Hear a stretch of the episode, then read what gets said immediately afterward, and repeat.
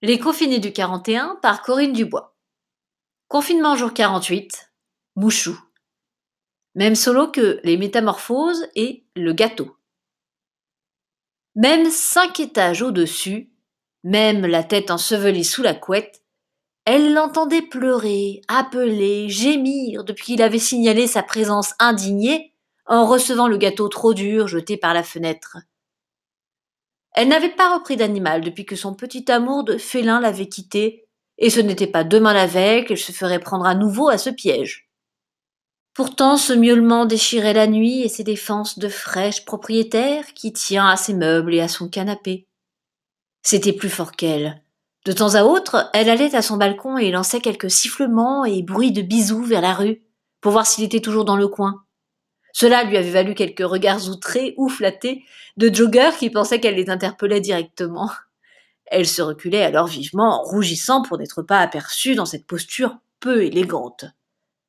Ce n'est que lorsqu'une voisine des premiers étages lui avait appris l'histoire de cette malheureuse bête qu'elle avait commencé à se demander si leurs deux solitudes ne se répondraient pas finalement assez bien, le temps de trouver une autre solution.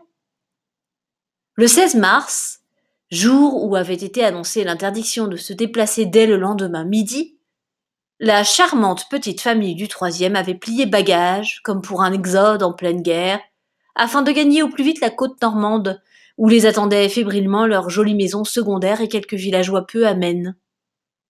Ne sachant que faire du chat, et profitant de la sieste des enfants pour s'en débarrasser, le père l'avait tout bonnement attrapé par le cou et jeté par la fenêtre en se disant qu'il irait grossir le bataillon des chats des rues. Il ne l'avait encore ni pucé, ni tatoué, il était temps de le balancer, puisque les parents, de toute façon, le trouvaient assez laid et encombrant. Cette histoire la révulsa. Elle se mit immédiatement en devoir de repérer l'animal pour le nourrir et peut-être lui chercher un foyer. Elle trouvait toujours un peu ridicule cette compassion irrépressible pour les animaux alors que tant d'enfants, tant d'humains souffraient mortellement sur cette planète. Mais rien à faire. Elle lâchait tout de même sa petite larme quand un réalisateur ou un auteur faisait mourir un protagoniste animal. Et l'idée de cette pauvre bête jetée du troisième comme une vulgaire pelure d'orange lui semblait une trahison écœurante, qui résumait malheureusement assez bien la violence indifférente des hommes. Elle descendit donc un soir, après s'être assurée qu'aucun képi ne passait dans la rue, et le chercha longuement dans les fourrés. Lui qui hurlait comme un damné toutes les nuits, à faire pâlir de honte une meute de loups sous la pleine lune, restait farouchement muet quand elle l'appelait. D'après les miaulements rauques et sonores dont il gratifiait tout le quartier depuis plus d'un mois, elle imaginait un gros matou agressif, qui lui sauterait peut-être dessus, toute grive dehors dès qu'elle s'approcherait trop de sa cachette. Il lui fallut s'y reprendre à plusieurs fois. Elle abandonnait au bout d'une grosse demi-heure quand le silence répondait obstinément à ses sifflements, ses claquements de langue, ou le bruit des croquettes qu'elle avait achetées tout exprès. Et systématiquement, à peine avait-elle gagné le balcon du cinquième qu'à nouveau le terrible félin hurlait encore à la mort. Pauvre chat volant, lâché du troisième sans regret, sans égard. Quand elle aperçut enfin, le troisième soir, deux billes flamboyantes qui dardaient sur elle un regard apeuré, elle eut absolument pitié de cette chose triste et velue, petit machin sans forme dont les côtes saillaient sous un pelage sale et puant. Était-ce bien cette créature squelettique, le nez couvert de sang séché, le menton décalé faisant ressortir son unique canine qui réveillait tout l'immeuble depuis quelques semaines? Ce contraste entre la puissance des cris et la frêle fourrure pourpre qui tremblait devant elle lui rappela le personnage du dragon de Mulan. Sa première apparition dans le film animé laisse imaginer un immense monstre dont l'ombre danse derrière les flammes d'un grand feu sous la nuit. Mais quand il sort de derrière un rocher, ce n'est qu'une espèce de verre rouge à moustache qui dandine une marche ridicule jusqu'à la belle héroïne amusée et un peu déçue en le voyant. Il s'était laissé approcher, emporter, installé dans sa salle de bain du cinquième. Elle avait soigné comme elle avait pu son nez écorché, s'était attelée à la tâche délicate de redonner confiance en l'humain à cette pauvre créature malmenée.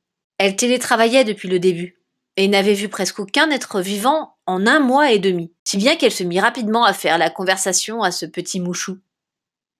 Tu vois, lui disait-elle le matin en entrant dans la douche, mes mollets sont tellement poilus maintenant que tu pourrais les prendre pour des potes à toi. On va déjeuner, Moumou? Arf Arrête de marcher sur le clavier Il avait repris un peu de poids et son pelage miteux un peu de brillance. Il était bien sûr hors de question qu'elle le garde pour de vrai. Trop de boulot. Son appartement était longtemps déserté en temps normal. Elle essaierait de lui trouver un nouveau foyer dès que le confinement serait levé. Pourtant, chaque jour, elle se réveillait avec un petit sourire en ouvrant les yeux sur le chat qui la regardait dormir en ronronnant. Il suivait chacun de ses pas, se couchait sur ses dossiers, l'ennuyait à vrai dire pour travailler, mais le faisait avec une telle grâce et un tel abandon qu'il lui devint assez vite indispensable. Elle hésitait encore à l'adopter définitivement quand un petit événement l'aida à se décider. Le réveil ne sonnait plus depuis longtemps. Intérêt premier du télétravail, elle commençait quand elle le voulait, même si une certaine rigueur s'était installée naturellement pour abattre la montagne de dossiers par semaine. Mais ce matin, du fond d'un de ces rêves excitants qui rendent les toutes fins de nuit si voluptueuses et qu'on quitte à regret, une explosion brutale l'avait arraché en un bond à la chaleur de ses draps. En arrivant dans le salon, son pied vint heurter un morceau de porcelaine bleue qui avait été le dos d'un grotesque éléphant presse-papier. Comme sur un billard, le tesson rebondit avec un couinement aigu sur une plainte pour finir sa course entre le fauteuil et le canapé, tandis que le chat, l'air de ne pas être concerné par cette petite catastrophe décorative, se léchait la patte arrière tendue bien haut au-dessus de tout soupçon et de tout sentiment de culpabilité, Ponce Pilate des félins félons. Eh bien, déclara-t-elle dans un soupir amusé, enfin décidée sur le sort de ce petit comparse à quatre pattes. C'était le dernier cadeau de mon ex. On dirait que tu as du goût, finalement, colocataire.